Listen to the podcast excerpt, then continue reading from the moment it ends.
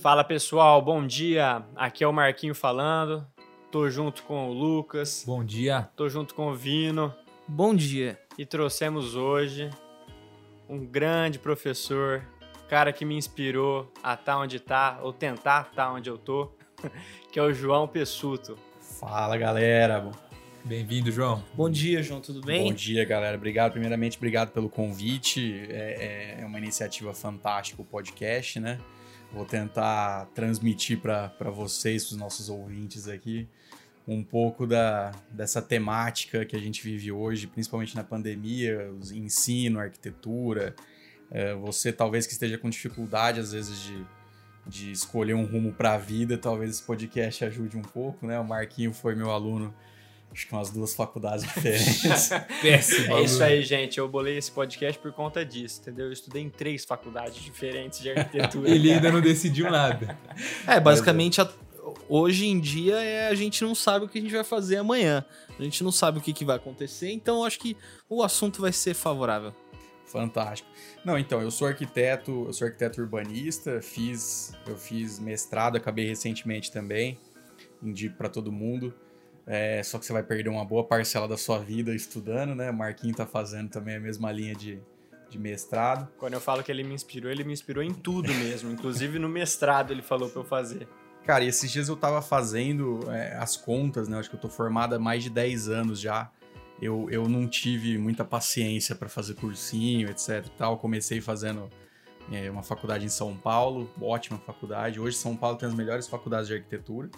E aí eu transferi é, não sei por que eu quis fazer arquitetura, eu sempre gostava de desenhar, mas falava, ah, vou fazer isso aí para ver o que, que vira, né? E deu muito certo. É curioso, né? Tipo, o cara que gosta de desenhar, ou ele faz publicidade, ou ele vai pra arquitetura. Vai pra arquitetura. Eu fiz as duas. e, e, e, aí você fala, e eu acabei voltando, né? Voltei para Rio Preto por transferência, eu tava puto nessa fase da vida.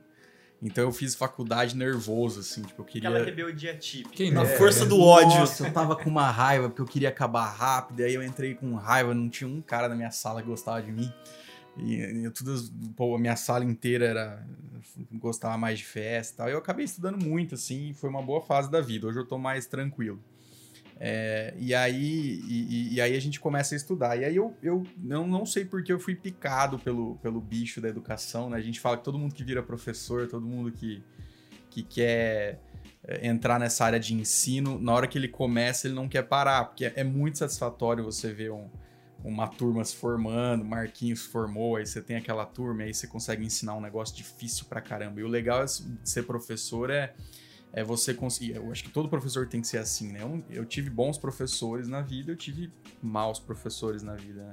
É, em toda profissão, é, né? A gente vai achar a gente cê, assim. Nossa, você pega uns, uns, caras que eles não têm vontade nenhuma de ensinar. Tem até uma piada ótima sobre isso. E, e, e assim, e aí o legal de você conseguir pegar um negócio super difícil, deixar ele super fácil, ensinar para o aluno e deixar ele chegar onde ele tem que chegar. Mas infelizmente a, a, nossa, a nossa, o nosso ensino no Brasil ainda ele é um pouco atrasado nas questões de, de como ensinar e, e, e, e, tem uma piada que, que é fantástica, que assim, se Dom Pedro voltasse para o Brasil, ele ia se surpreender com asfalto na rua, com sinaleiro, com as placas, mas se ele entrasse numa escola, ele ia se sentir em casa, porque a gente aprende, a gente aprende do mesmo jeito desde a época Verdade. dele. E, e, é raro. Então, assim, a gente tem hoje é, é, formas fantásticas de aprender, mas elas nascem normalmente em escolas muito tradicionais. Por exemplo, Harvard hoje, ela, ela não tem interesse em ser uma, uma faculdade típica para alguns cursos. E um dos cursos mais é, disputados em Harvard, porque você tem que se inscrever no, no, curso, é o curso de felicidade. Então, você começa a ver uh, metodologias dessas grandes dessas grandes escolas que eles não têm interesse em de fazer a, aquele feijão com arroz, de fazer aquela coisa tradicional. Eles, eles olham para o aluno e falam: Ó, oh, eu preciso te ensinar a ser feliz. Eu preciso te ensinar a ser empreendedor, eu preciso te ensinar publicidade, marketing pessoal, finanças pessoais. A gente tem um, um problema muito grande, né? A maior parte das pessoas sabe ganhar dinheiro. Todo mundo sabe ganhar dinheiro. Você sabe, ah, vou trabalhar para a pessoa, eu vou ganhar um aqui, vou ganhar um ali. Mas ninguém sabe administrar o próprio dinheiro. Porque nunca ninguém ensina direito isso. A gente, a gente aprende com os próprios pais, né? A gente aprende, a gente aprende sujando o nosso nome. Também tem isso. E, e, passando perrengue, você fala, hum, gastei demais no cartão esse mês. Então, assim, você, é, é você ter esses tipos de coisas são muito, é muito produtivo para todas as profissões, né? A gente tem, não puxando sardinha pro, pro lado da, da, instituição que eu ensino, mas hoje a instituição que eu ensino, ela, ela tá tentando fazer isso, né? Então, ela tá tentando ensinar felicidade, ela tá tentando ensinar é, economia pessoal, publicidade, etc. E disso, desse movimento dentro da instituição que você leciona hoje, quanto desse posicionamento veio da sua pessoa? Quanto desse posicionamento? Como assim? Você fala. Desse novo posicionamento, da forma de ensinar. É, Como que você quando... cooperou para essa instituição pensar nessas matérias, né? Nessa nova. Entendi, entendi. Não, não, legal, porque assim, é... hoje a instituição como um todo ela é um grupo muito completo. Né? Então você tem, acho que a melhor coisa de uma faculdade é você ter um profissional de cada área. Então, por mais que todo mundo puxe um pouco para o lado, né? É igual, é, então assim, é, a minha, a minha parte, a minha parcela na faculdade, por incrível que pareça, dar uma sensação realista para eles, assim, o que funciona, o que não funciona. Então, ó, isso não funciona, isso, isso, esse processo tradicional aqui não adianta você pegar, entrar numa sala de aula, tem muitos professores que fazem isso, falar assim, ó, hoje a aula é vocês lerem esse artigo de 50 páginas e, e levantar e falar o que você achou. Não, isso não é aula, né? Então, isso, isso ocorre muito. Então, é, é tentar ser mais realista. E é, eu, eu, pertenço a um grupo dentro da faculdade que chama Grupo de Inovação. Então, esse grupo de inovação, ele, ele tenta estudar as diferentes formas de como aprender, é, como chegar nos melhores resultados com os alunos. É, mas, assim, é, é, complicado. De novo, acho, por, por incrível que pareça, acho que a educação para as pessoas, ela é muito tradicional. As pessoas não querem brincar com isso, né? as pessoas não querem arriscar. Então, é a mesma coisa. Se você tivesse um filho hoje, você colocaria ele numa escola é, com uma metodologia diferente que não seja a que você aprendeu, que é convencional, você dá uma, dá uma repensada. Você fala, será que ele vai realmente chegar lá? Tem muitas escolas boas. Por exemplo, Rio Preto tem uma escola que é metodologia de projeto. Né? Não estamos nem falando de faculdade, estamos falando de é, ensino fundamental. Então, assim, o aluno ele pode escolher aquilo que ele quer aprender. E o professor tem que se virar, acho que é a escola Maria Peregrina. Então o professor tem que se virar para ensinar para aquele aluno que ele quer. Então, se o aluno assim de 10 anos ele vira, vira e fala: Eu quero aprender sobre comida, eu, quero, eu gosto de comer, eu quero aprender sobre batata frita, milkshake, não sei o quê. O professor de química vai ter que montar com ele o processo Legal. daquilo é, os carboidratos, o que, que é cada coisa. Então, eles passam a se interessar muito mais pelo assunto. É, ele, ele se aprende, diverte, né? né? A pessoa vai se divertir e vai, vai absorver muito mais rápido essas Hoje está muito separado né? educação de diversão, né? Sim. Educação é uma coisa séria e chata, se você falar para é, criança. E eu acho que, se for parar para pensar, por exemplo, em relação agora à faculdade, tem muita coisa e discurso de professor de faculdade que o que você aonde você vai aprender mesmo é botando a mão na massa, fazendo o seu estágio. E aí você para para pensar, é, escolas que começam a ensinar pela experiência faz todo sentido, né? Porque a, a, o, aonde você realmente aprende e entende como funciona é ali na vivência da parada. Se você ficar só na teoria, a hora que você chega ali e fala assim, não, vai, vai acontecer exatamente assim, assim, assim. Aí você chega, o negócio é totalmente diferente disso, e aí você tem que aprender na marra, né? E aí eu acho que quando você já é condicionado a aprender dessa forma, né, com experiência, com vivência, eu acho que a coisa fica muito mais fácil, né?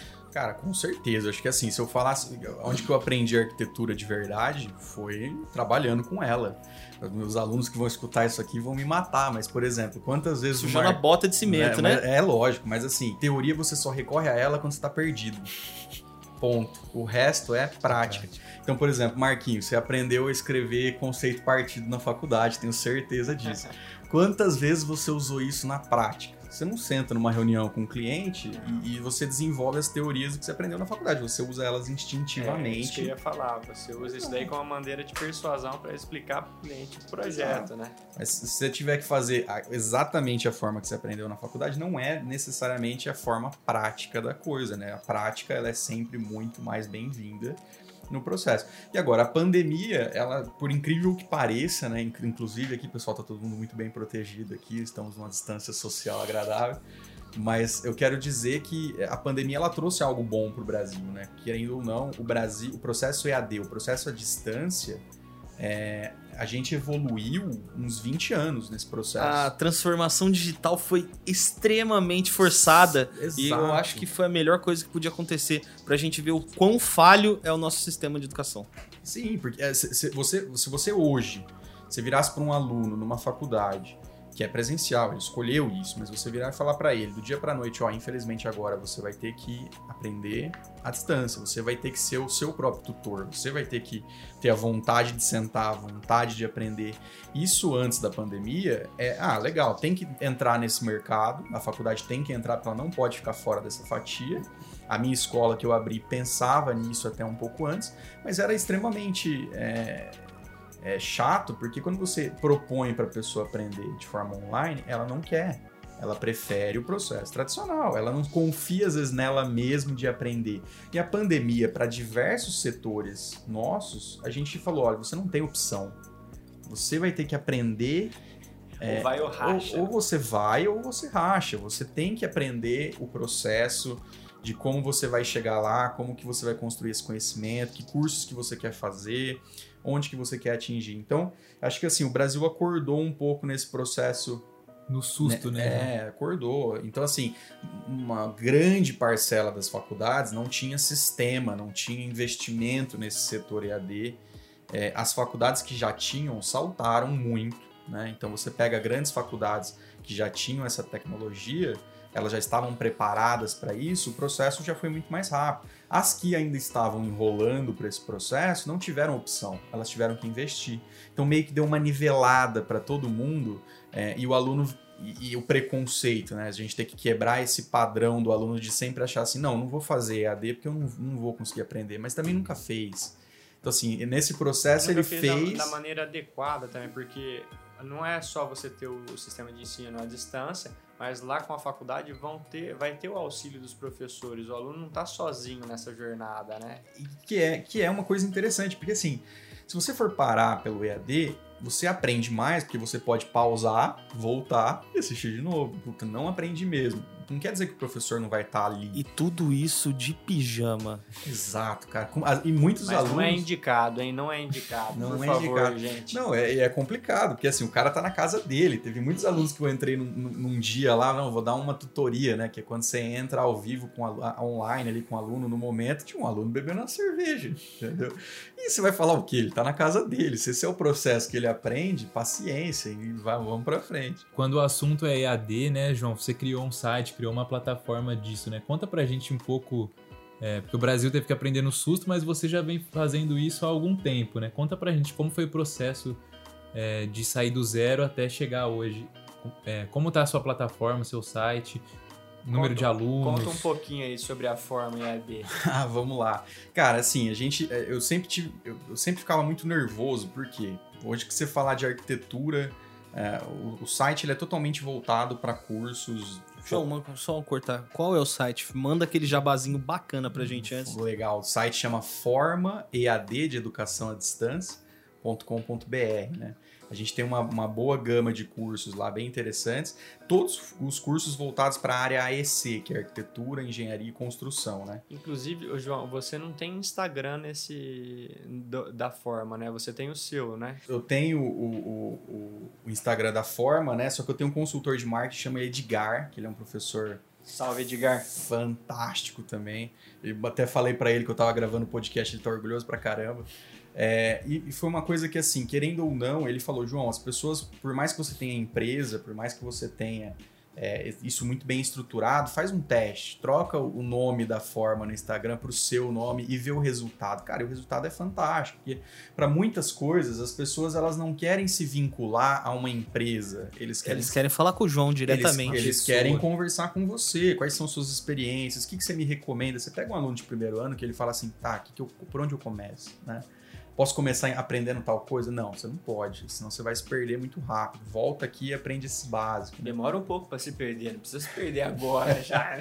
Vai, vai aos passos lentos. E o objetivo da empresa, por, por incrível que pareça, não é dar lucro, né? É, a empresa nunca foi para dar lucro, a forma nunca foi para dar lucro. Ela foi para facilitar um processo. Tanto que hoje ela empata né? E a gente tem uma série de professores lá. É, por quê? Era uma coisa que me incomodava. Para muitos cursos da faculdade, você não aprende na faculdade. Tá? A faculdade, por lei, ela só tem que te ensinar um curso, que é o AutoCAD. Tá? Então, os arquitetos aí, os estudantes vão saber do que eu estou falando. Um dos motivos que eu larguei a faculdade de arquitetura. é o raio do AutoCAD. Então, assim, por lei, ela é te obrigada a ensinar um. Aí uma faculdade ou outra ensina dois cursos, né? Cara, aí você vai fazer o quê? Você sai da faculdade, né? você tem que se virar, você tem que contratar um cara, você tem que ir para São Paulo. É, imagino que na área do café seja a mesma coisa, supondo Sim. que tenha a, a, área de nutrição, de gastronomia, etc. Você não vai aprender tudo de cerveja, você não vai aprender tudo. Você vai aprender um caminho e um processo. Eu falo que o processo é sempre mais importante, você aprender uma metodologia.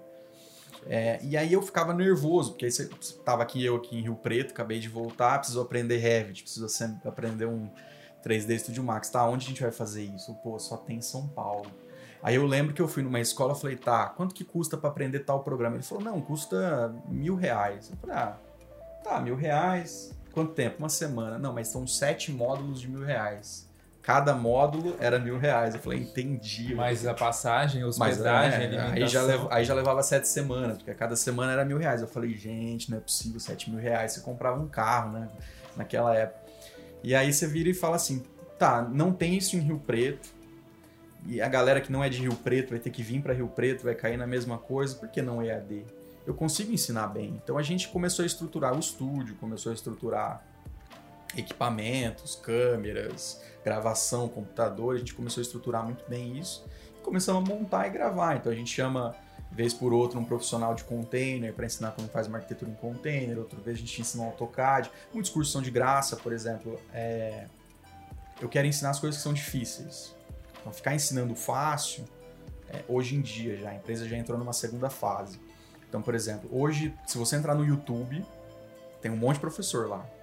Tanto... Professor de CAD tem vários. Não, é, e assim, um, um, um, moleque de 16 anos, 17 anos já virou professor no YouTube, entendeu? E aí você tem um problema metodológico. Se ele está te ensinando errado, quantas vezes você pega, às vezes, um funcionário que ele sabe, só que ele sabe fazer errado. Então ele, ele não segue um processo. Ele faz do jeito dele, faz né? do jeito dele, o jeito que ele aprendeu no YouTube.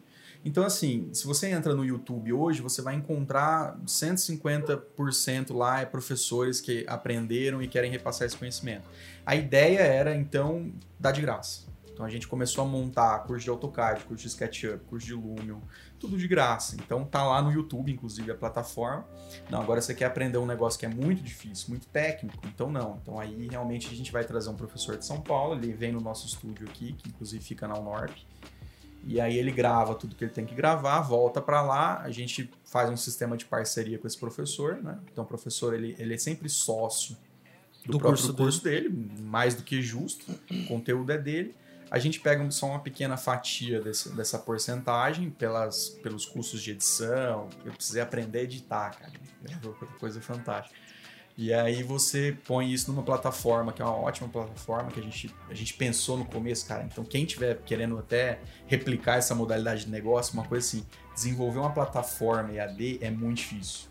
Então, assim, hoje você já tem plataformas muito boas como a Hotmart. A Hotmart, por exemplo, você pode colocar o seu curso lá é, com muita tranquilidade. Hotmart é maravilhosa. Cara, Paga nós. É.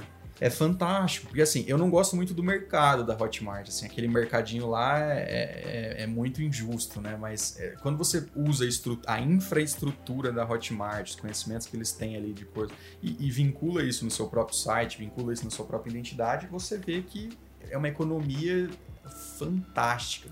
E um detalhe importante: basicamente eles vivem de comissão, então você não precisa pagar assinatura, é só vendeu, eles pegam uma fatia e você pode usar o que você quiser lá dentro. Tirando alguma, tem uns, uns poréns ali que você paga uma taxinha ou outra, mas assim, eles fazem de tudo para que você não tenha desculpas para não fazer a parada, né?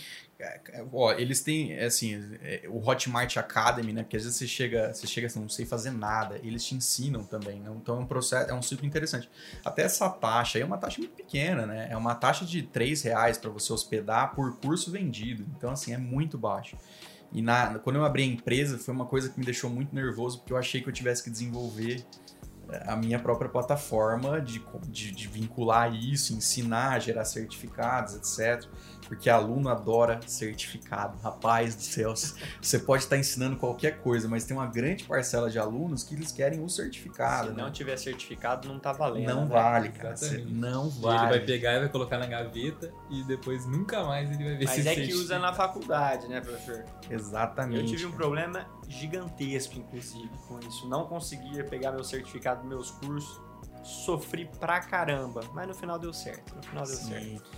E é isso, cara. E aí, e aí, é, aí eu gastei uma grana fodida pra tentar fazer, e aí eu descobri que a Hotmart dava de graça. Né? Eu falei, puta, sacanagem. Detalhe aí pra esse belo jabá pra Hotmart aí. Quem sabe um dia. Alô, Hotmart, se você quiser baixar minha a taxa gente, aí, eu agradeço, hein? Exato. E aí, e então você, você vai desenvolvendo isso. O que eu recomendo, assim, tipo, é legal que você transmita sempre o seu conhecimento. É um, é um processo fantástico, né? A gente, a gente tem essa ideia que às vezes aquilo que eu aprendi eu não posso transmitir porque outra pessoa vai ser meu inimigo, ele vai roubar essa informação. Isso é muito burro. É muito burro. Na verdade, você cria muita parceria com isso. A Você- pessoa, ela, ela carrega uma gratidão imensa por você ter. Porque assim, é, você pode aprender as coisas sozinho, né? Sim. Só que a diferença de alguém te ensinar e você aprender sozinho é o número de cabeçada que você vai dar, né? Então, tipo, sozinho, você vai chutar várias quinas de mesa. Exatamente. E cara. assim, o cara te ensinando, ele vai te falar, ó, aqui tem uma mesa, aqui tem uma escrivaninha, aqui tem. Então você sabe desviar e consegue pular muita coisa. Então, Cara, e assim, criando essas parcerias, querendo ou não, um dia você vai precisar delas. Então, assim, eu lembro que o, meu primeiro chefe lá, que me ensinou a trabalhar pra caramba, é, ele me ensinou basicamente a profissão. É, e você cria um vínculo com ele. Ele ele, ah, ensinou, mas poxa, e arquiteto tem muito isso, assim, é, é- tem muito arquiteto, tem muito ego, então assim, não, não vou ensinar porque é o meu processo. Isso até dificulta o processo científico como um todo, porque é interessante você entender como, como outra pessoa produz, como, como outra pessoa faz aquela, aquela arquitetura, porque você consegue estudar aquilo e ser, de certa forma, até mais efetivo num processo geral. É, e eu lembro assim, querendo ou não, quando você faz esse tipo de vínculo, pode ter certeza, por melhor que você seja, você vai ter aquele dia. Não pode falar palavrão aqui, mas assim. Pode. tá à vontade. Inclusive a gente gosta. Aqui é depois Cara, das aquele 10. dia, aquele dia de merda, sabe? Aquele dia que você acordou, assim. o o di- cu virado pra lua, Não, basicamente. dia, dia de maldade, né? A gente fala que tem o, o dia de maldade na arquitetura quando o estagiário explode os blocos, né? Nossa senhora. E, e, assim, é aquele dia de maldade que teu pedreiro, sexta-feira, seis horas, você já tá indo pegar aquela cerveja maravilhosa, o cara fura o cano, e você não tem. e você não tem o que fazer. Então, assim, já vai acontecer isso com todo mundo. Aquele dia que você manda. Eu lembro certinho de uma história que foi uma fantástica. A primeira obra que eu peguei, você já vem, você reza Na 10 Pai. Nossa antes de dormir, você dorme, você dorme travado. E aí eu mandei fazer uma parede dessa de vidro, assim, não, vamos fazer, dá certo, o cliente fez, não sei o que, aquele negócio deu tão errado, mas deu tão errado que você vira e fala, o que, que eu vou fazer? Você chama, você chama aquele cara que te ensinou, você chama as pessoas que você conhece, teu círculo de conhecimento, você fala, ó, agora vocês aproximam porque deu merda aqui, entendeu? E, e aí você, você traz as pessoas de confiança pra perto, tanto aqueles que você ensinou quanto aqueles que te ensinaram, você fala, ó, vamos fazer um, um brainstorm aqui, vamos fazer um, um jogo de ideias para ver como é que eu resolvo esse negócio. Infelizmente, aquele negócio não tinha solução, eu tive que pagar. eu tive que pagar do meu bolso, não teve jeito. Mas essa- essas coisas você aprende, não tem, não tem jeito, você aprende na vida. Uma dica aí pra você que vai fazer uma porta de vidro e nunca uma parede de vidro e nunca fez, pergunta pro seu professor antes, tá? Não faça. Não faz antes. Cara, e tem muita coisa que você só Pega o seu ego assim e joga, fora. Cara, infelizmente a nossa profissão, não só em Rio Preto, como em várias, é, ela ainda é muito elitizada. Elitiza, Elitizado. elit- elitizada, né? Ela ainda é muito elitizada. Então, por exemplo, você tem uma gama de arquitetos, professores, arquitetos ativos, né? É, a gente tem essa ideia também, não é porque você é professor que você não pode ser um profissional ativo no mercado, não. Então, assim, tem uma grande é, parcela de arquitetos chilenos é, que eles falam, é, até teve ganhador de prêmio Pritzker, que é o, é o Nobel da Arquitetura, né? É o maior prêmio financeiramente, porque é um milhão de dólares. Olha aí que Louco, maravilha. É, então, ganha, Dá pra dar um, tirar uma semaninha de Exato. folga. E a gente, a gente teve poucos brasileiros que, que ganharam, né? Paulo Mendes da Rocha, Niemeyer. É, e, e você tem arquitetos de raiz que eles não estão focados em ser estrelas. Eles falam, inclusive, que a arquitetura é para os pobres, é para quem não tem qualidade. Porque tem vocês têm que criar soluções, né? Exato. coisas ali. Então, assim, você ter um arquiteto do teu lado não é só para quem pode pagar. Não, o arquiteto ele tem que estar à função da sociedade como um todo, né?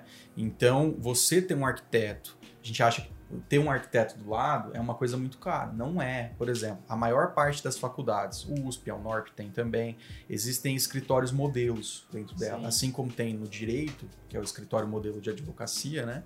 Você tem ali profissionais trabalhando para a sociedade, a ampla maioria das faculdades tem. Então, por exemplo, você quer ter um arquiteto de qualidade para respaldar uma possível arquitetura, é fundamental. Então, você pode recorrer a esses escritórios modelos para eles projetarem uma casa, né? Então, assim, a arquitetura é isso, é para atender a sociedade, não é para atender uma única camada de gente com muito dinheiro, ponto. Então você passa a ter uma coisa mais social, que era o tema do nosso mestrado, o meu e do Marquinhos, É isso é, que é, no- a gente estuda psicologia ambiental, né? É, por incrível que pareça, tem arquiteto, tem um monte de profissão estudando psicologia ambiental, que é o quê? Basicamente você vê é, a- o arquiteto, ele sai da faculdade, por exemplo, um advogado, quando sai da faculdade, ele não pode atuar, né? Ele tem que fazer a prova da OAB, que é uma forma de você nivelar, e porque é uma coisa que não pode ter. Ela é uma das poucas profissões que tem que fazer isso. Então, assim, Sim. um arquiteto que se forma com 21 anos de idade, 22 anos de idade, ele sai da faculdade e ele já recebe uma carteirinha onde ele pode construir muita coisa. Então você passa a ter um, perfil na cidade que, para muitas cidades, é um perfil feio, porque não tem, você não tem ou não tem um arquiteto auxiliando na formação desse perfil da cidade, ou você tem as pessoas não contratando arquitetos e fazendo sozinhas, porque não tem uma fiscalização direito para isso, apesar que tem a fiscalização, ela, como maior parte da fiscalização brasileira, ela não é efetiva.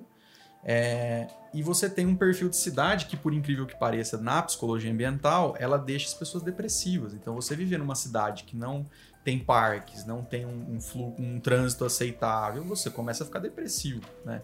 Você, eu, acho eu, eu morei em São Paulo um ano. Você fica depressivo, né? Porque você vive uma cidade, para muitas partes da cidade, ok, é muito bonito. Você vai no Oscar Freire, você vai num parque do Ibirapuera, tu- tudo bem, é bonito, é bem feito, é planejado. Mas outras partes periféricas da cidade não são. 20 por, nem 20% da cidade é assim, né? Exato. E você acha que é o caso de Rio Preto, João? Olha, o Rio Preto, o Rio Preto ele tem um urbanismo que, obviamente, como os primeiros urbanismos, fez coisas muito erradas, né? Não, não foi um planejamento. Gente, a gente. Uma das piores coisas, a gente, fe- a gente construiu a cidade num vale, né? É, canalizamos Acho que o quem, rio. Quem é rio pretense conhece a história das enchentes aqui em Rio É, Preto, né? canalizamos o quando rio. acontece. construímos um- uma densidade no vale e a gente se surpreende que tá inundando, né? E aí a gente tem que Olha aí, ó, choveu, molhou, Né? encheu d'água. Por que será, né? Então, assim, aí tem que se gastar pra combater isso. Então, assim, Rio Preto é uma boa cidade pra se morar? É, é uma boa cidade pra se morar. Na verdade, é uma das melhores, por incrível que Tá pareça. na- entre as cinco melhores, não é? Primeira? Rio É. Preto Não é mentira. Rio Preto falei. com- tá entre as cinco. tá entre as É, primeiro não deixa de ser entre as cinco. E eu falo assim, Rio Preto, Rio Preto, ela, como a maior parte das cidades, ela está vivendo um, um processo que é, que particularmente é um processo que, eu, é, que eu- talvez a psicologia ambiental poderia estudar, que é os condomínios fechados, né? A gente tem febre em condomínios fechados. É, ah, é um problema? Para a cidade como um todo é, porque você cria uma mini cidade alienada dentro desse condomínio fechado. É, aqui é bastante isso, né? Tem a cidade de Rio Preto, a cidade da Zona Norte, tem a da Zona Sul, tem a Zona Leste, e cada uma ali tá o movimento natural para que você precise sair cada vez menos daquele lugar, né? Sim. E você cria esse, vamos dizer assim, esse estrelato, né, cara? Em Rio Preto, o arquiteto é estrela, é famoso. Você contrata o cara pelo nome que ele tem e não pelo estilo que ele vai te fazer. O que tem de É, casa pela caixote aí não tá escrito, hein, gente? É. Não, e assim, ah, tudo bem, a pessoa quer se isolar em quatro paredes com um arame farpado, é uma opção dela. Mas o maior problema do condomínio fechado pra mim é o seguinte: se você for ali para as nossas áreas ali de condomínio fechado de Rio Preto, você tem uma rua grande até em comprimento e você tem um muro do condomínio fechado de um lado e o um muro do condomínio fechado do outro. Você passa a ter uma rua que ela só serve para o carro. Quem que passa ali a pé? Você não passa, porque você não tem nada, ninguém tá te observando, você não tem proteção nenhuma. Então você passa a ter ruas que, você, passa, você não passa a ter interação nenhuma desse condomínio fechado com a cidade como um todo. É, e isso é perigoso, né? Você minimamente é perigoso. Então, é, um exemplo, por exemplo, é o centro da cidade. O centro da cidade não tem mais residências, né? Então, por isso que ele é perigoso, porque você não tem mais pessoas ficando lá à noite, você não tem, Tem, mais tem um tá livro, ocupado, tem um né? livro muito bom que é o Urbanismo, é esse? provável. Que, que É, explica sim, sim, sobre a visão de alguns filósofos, estudiosos da, da época, a questão das cidades. E tem uma arquiteta, uma estudiosa, que fala que eu esqueci o nome dela agora, eu vou deixar nas referências lá depois. Que ela fala, ela cita essa questão de não ter olhos para a rua. Exato. E isso daí atrapalha muito hoje a vivência das pessoas, né? E igual o João estava falando, a psicologia ambiental, que é o nosso mestrado aqui, ela estuda o homem e o meio, né? Como que o homem altera o meio, como que o meio altera, pode ser adaptar ao homem. Tem que conviver uma harmonia nisso daí. Acho que o João vai falar melhor do que eu sobre isso, até porque ele já é mestre. Não, mas assim, a, a psicologia ambiental para a área da arquitetura, ela é muito, ela é muito sensata, né? Por exemplo, é, coisas simples que a gente tem que ter no dia a dia da arquitetura vinculada à psicologia ambiental. Se você tiver uma janela com uma boa vista, sua qualidade de vida vai ser melhor. Se você tiver contato com a natureza, sua qualidade de vida vai ser melhor. Se você tiver um é, uso de cores na arquitetura, você naturalmente vai ficar mais relaxado. Então, são coisas pequenas que se fazem na psicologia ambiental que, é, aliadas à arquitetura, você muda o mindset da pessoa, você muda a condição é, é, quase física da pessoa e ela, não, e ela não se torna depressiva, ela se torna feliz. né? E isso desde o começo da conversa, né? Desde daquele momento que a gente falou em relação ao curso da Harvard sobre felicidade, o quão importante é ter esse tipo de planejamento urbano hoje, é, sabendo essa vida doida que todo mundo vive aí, a famosa correria, né? Então eu acho que é, as pessoas não pensam nisso, mas o quão importante é ter pessoas como vocês no Sim. meio da, da arquitetura para que In- Inclusive, o, o, Vino, eu estava lendo um estudo agora que está falando que com essa pandemia começou o êxodo urbano, né? O, a- o inverter. O pessoal começou a se afastar dos grandes, das grandes cidades, vir para as cidades menores para ter uma qualidade de vida melhor. E puxando a sardinha de novo para esse mestrado aí muito bacana, algumas empresas já contratam fo- arquitetos focados nisso para aumentar a produtividade visando uma melhor, um melhor aproveitamento de seus funcionários. Quando eles estão em ambientes que favorecem o trabalho, eles aumentam a produção. Quando aumenta a produção, aí é aquela escala, aquele efeitinho dominó. Eu tenho uma pergunta dentro, acho que já vai é, junto com o que o Marquinho tá falando. Dentro dessa, desse- dessa posição, o que, que é função do decorador, do designer de interiores, do arquiteto, do engenheiro, né? Quem tá pensando em seguir para essa área e como saber qual área que ele vai seguir, qual curso que ele vai fazer, o que, que é função de quem? Bacana, cara. Essa é uma pergunta muito boa, que realmente muitas pessoas têm dúvida nisso. Até o aluno que vai. A, gente faz muita tutoria vocacional nas escolas públicas de Rio Preto, né? E o aluno, às vezes, ele fica com essa. Não, mas por que isso? Quem, onde que acaba esse limite? Onde que começa isso? Eu vou começar falando a diferença entre engenheiro e arquiteto. Então, o, o engenheiro ele faz projeto e o arquiteto faz projeto de arquitetura. Então, o engenheiro ele não está focado necessariamente em, em solucionar muito bem uma planta ou fazer um- um- uma casa é, pensando em todos os aspectos e detalhes e possíveis características que o cliente precisa. Ele está focado muitas vezes em economia, tá? Óbvio que toda regra tem exceção. Você passa a ter engenheiros que não são nessa linha. Existe um, um engenheiro barra arquiteto, que você pode fazer as duas titulações, que chama Calatrava. Então ele não segue essa linha, por exemplo. Então, assim, você- a maior parte dos engenheiros, eles estão mais preocupados com os aspectos eh, financeiros daquela construção e principalmente com a estruturação física, ou seja, fazer aquilo parar em pé. Ponto. Eh, o arquiteto, ele não está necessariamente focado, ele não pode esquecer isso, obviamente, mas ele não está necessariamente focado em interpretar a sustentação daquilo. Ele tá em- ele, ele na verdade, ele é uma pessoa que ele vai ah, de da melhor forma possível captar as necessidades do cliente, não apenas do cliente como dos usuários, porque não necessariamente o cliente é quem vai usar a arquitetura. Você pega, por exemplo, um hospital, o cliente é quem paga, mas quem usa são as outras pessoas.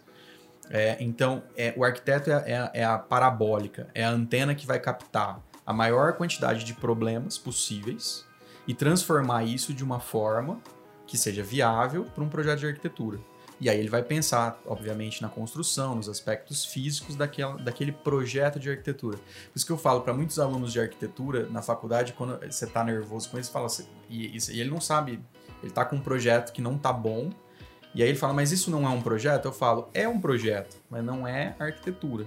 Então, o designer de interiores, ele, ele foca não necessariamente na construção de um espaço físico. Ele não vai construir uma casa, ele não pode, por exemplo, de forma alguma derrubar uma parede, ele não sabe se aquela parede sustenta aquilo.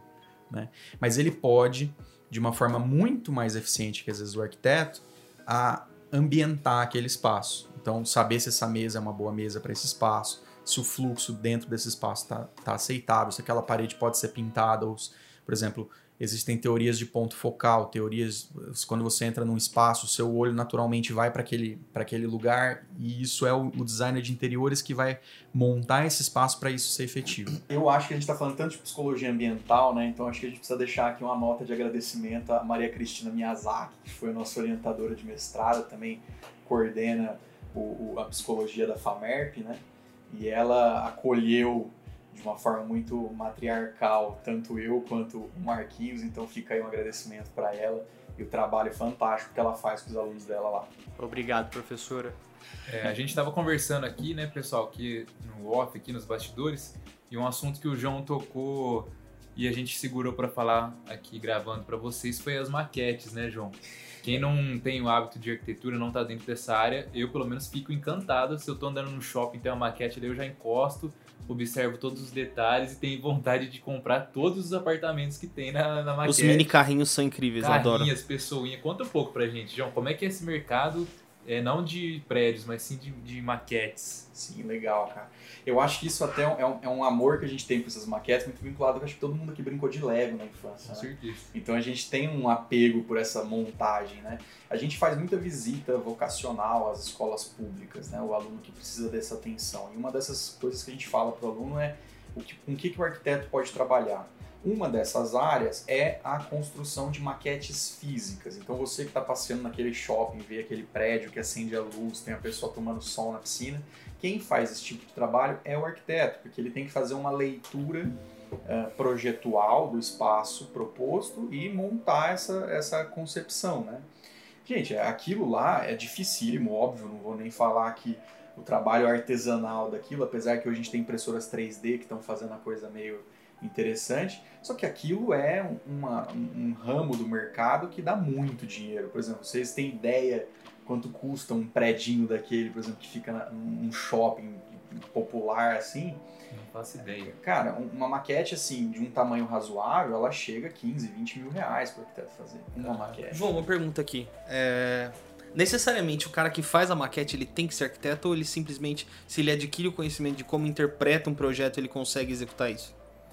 Não, ele não é obrigado. Por exemplo, você tem técnicos como técnico de identificações, você tem o designer de interiores. Não existe uma, uma, uma anotação de responsabilidade técnica que você tem que dar para aquela maquete. Porém, o que se vê hoje nas maiores empresas que mexem com isso é sempre ter um arquiteto vinculado ao processo. É aquele negócio, né? O estagiário ele pode fazer a parada e o arquiteto assina. Então é, fica a dica aí, pessoal.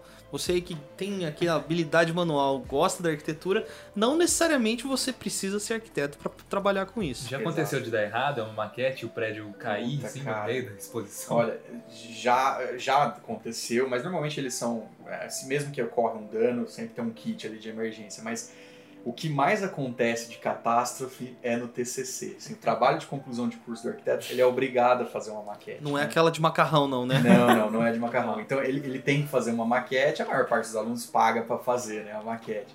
Que, Denúncia aí, hein? É, Nossa, não sei porque ele olhou para mim. Só que assim, cara, o, o aluno é o dia que o aluno tá mais nervoso, né? Então ele tá segurando aquela maquete com a mão tremendo, tremendo tanto que eu vi de aluno tropeçar e aquela maquete sair voando e, e, não tem o que fazer. Aí o aluno entrega. Fica só aquela cena em slow, assim, e todo mundo olhando a maquete voando, né? Exato. Agora que o João tá falando, tá, tá me remetendo. Às vezes é uma estratégia, né? A maquete está tão ruim do aluno que ele finge para Ele faz esse favor para ele mesmo. Ele usa, ele ataca o subconsciente daquelas pessoas que vão ali fiscalizar Emocional. o projeto dele ele tropeça na frente, cai e fala assim, puxa, gente, vocês viram que tava Olha, aqui caiu. na mão?" Vocês viram? Coisa nossa. difícil. E além das maquetes, boa, né? a gente tem visto também muito tour virtual, né? Projeto 3D do apartamento. Então eu já queria perguntar se isso vai substituir as maquetes. E também já vincular a outra pergunta se o The Sims formou muitos arquitetos. Cara, fantástico. Assim, a do The Sims é engraçado, vou deixar ela por último. Mas a, a maquete virtual, ela hoje você não tem profissionais que não trabalham com ela. Óbvio que a, a questão de custo, fazer uma maquete virtual é muito mais barato do que você fazer uma maquete física. Você tem arquitetos mais tradicionalistas que não abandonam a maquete física, né? Eh, você, por exemplo, um, um arquiteto como Niemeyer, Paulo Mendes da Rocha, esses arquitetos eles fazem até para valorizar o próprio trabalho deles. Mas hoje você não vê nenhum desses arquitetos, tanto os, os mais é, conceituados como os, os que estão começando, todos fazem maquete eletrônica, certo? Ah, vai substituir? Eu acho até que já substituiu. né? É, eu acho que falar. a possibilidade, né, de repre- é, reproduzir essa mídia é muito maior, né? Você consegue ter o seu projeto da sua casa aqui no seu celular. Exato. E eu acho que essa transformação digital, ela meio que. Você acha que ela foi é natural ou ela foi meio que forçada, assim? ela acaba sendo forçada um pouco pela própria criação da tecnologia, né? Então, acho que as grandes empresas como a Autodesk desenvolvem um sistema e, e lançam esse sistema no mercado, o profissional ele se torna forçado a aprender, porque se ele não aprendeu, o cara do lado vai aprender. E aí o cliente, óbvio, quem, que cliente não quer passear virtualmente pela sua casa antes de construir ela? Todos querem. Então a gente acaba forçadamente aprendendo, né? Mas isso é recente. Se você pegar ali, por exemplo, até respondendo a segunda pergunta, se você pegar mais ou menos ali 1998, 1995, você não tinha nada dessas plataformas é, virtuais. Era só desenho. Era só desenho e maquetes físicas. E aí eu lembro que certinho que eu tinha uma colega de faculdade que ela falou isso pra mim, né? A gente tem uma faculdade aqui em Rio Preto que é a Dom Pedro, né? Então, infelizmente fechou, problemas estruturais. Mas nessa época, os alunos defendiam seus projetos fazendo The Sims, porque era a ferramenta mais próxima que eles tinham Olha né? É, é, para mostrar ali a estrutura base daquilo que eles queriam fa- fazer. Então eles soltavam ali a plantinha no The Sims, não afogava ninguém na piscina ali no processo, Tirava a escadinha. não tirava a né? escadinha da piscina, mas aquilo lá era o que a gente tinha na mão. Você acha que o, o The Sims instigou muitas pessoas a virarem arquitetos? Com certeza. Eu tenho certeza que se, é, se você conversar com um arquiteto, eu, 98% deles não falam assim, "Ah, já jogou The Sims, já joguei The Sims, assim. E é, é engraçado, porque antigamente a gente tinha, a gente conseguia identificar uma pessoa que talvez gostasse de arquitetura, é, quando ela brincava com Lego ou aquelas pecinhas quadradas de montais, é, né, perfis de cidade, tem até um nome disso, mas essas peças que montam objetos, você identificava um possível arquiteto com isso. Hoje, talvez, na, na atualidade, você identifique a partir de quem já usou The Sims. Que bom que essas pessoas jogaram The Sims e não GTA, né? E você vê aí, o, o método continua o mesmo, né?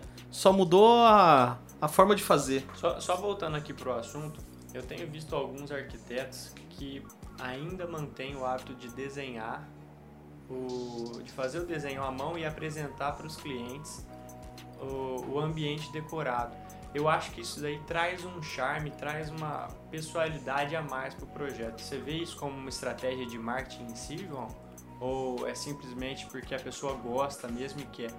Porque, por exemplo, eu, eu, eu sigo o Jacobson, o arquiteto, e ele faz a, A mão. a, mão e ele faz as maquetes, né? Até para presentear o, o, o cliente. No final, ele não faz a maquete para mostrar para o cliente como que vai ficar a Ah. volumetria, mas ele, ele entrega isso como uma maneira de presentear. Você acha que isso é uma estratégia de marketing? Eu acho que é uma estratégia, pode ser sim, em partes de marketing, não tem como a gente não falar isso, é bonito, é o processo dele, é a forma que ele se sentiu confortável de projetar. O que eu falo para os meus alunos é sempre assim: projeto é sempre à mão. Você não inicia o seu projeto em meios digitais. Você teria um problema muito óbvio na estruturação daquilo, porque ele te travaria.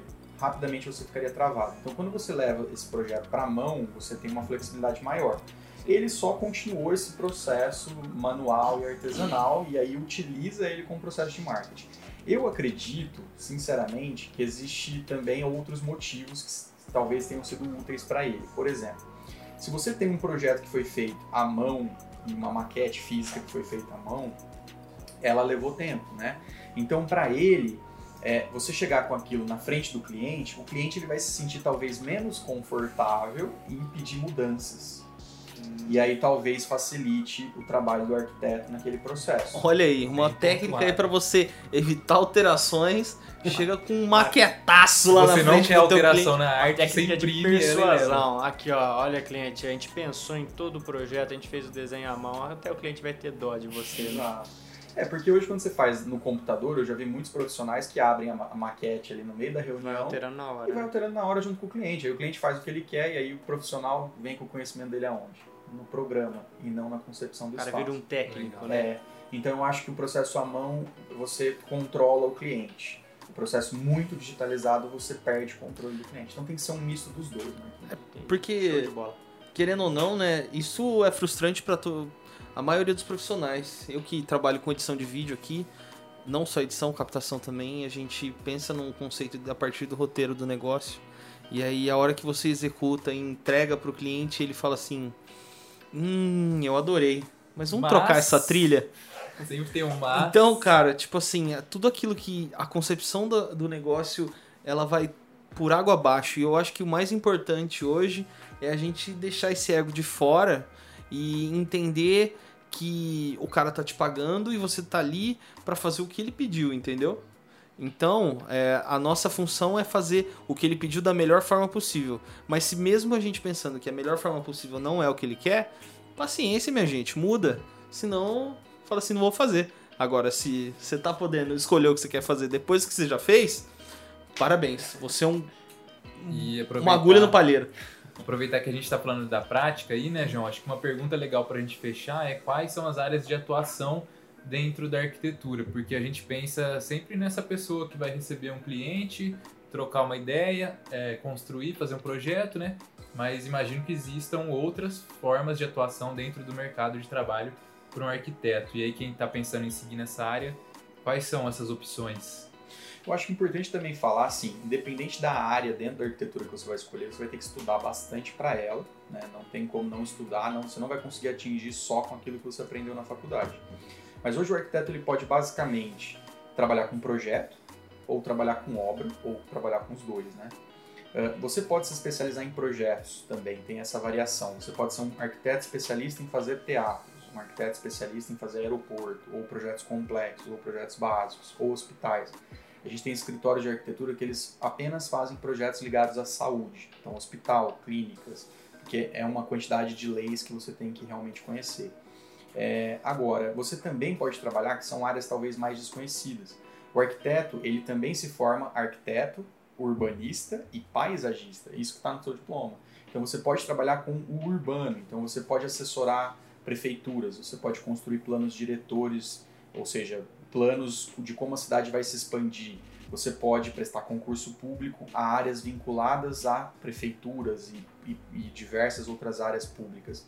Você pode trabalhar, que é uma área que está em, forte expansão, principalmente na Europa. A gente, é o, a- o Brasil é um dos países que mais exporta arquitetos para áreas da Europa ligados à conservação de patrimônio público. Então você passa a ter um arquiteto vinculado à restauração de uma igreja barroca, uma igreja rococó, uma igreja renascentista. E aí você estuda, obviamente, de uma forma muito mais ampla, mas você vai ter que estudar para saber fazer isso. Acho que é isso. É isso aí, gente. Muito obrigado pela conversa, João.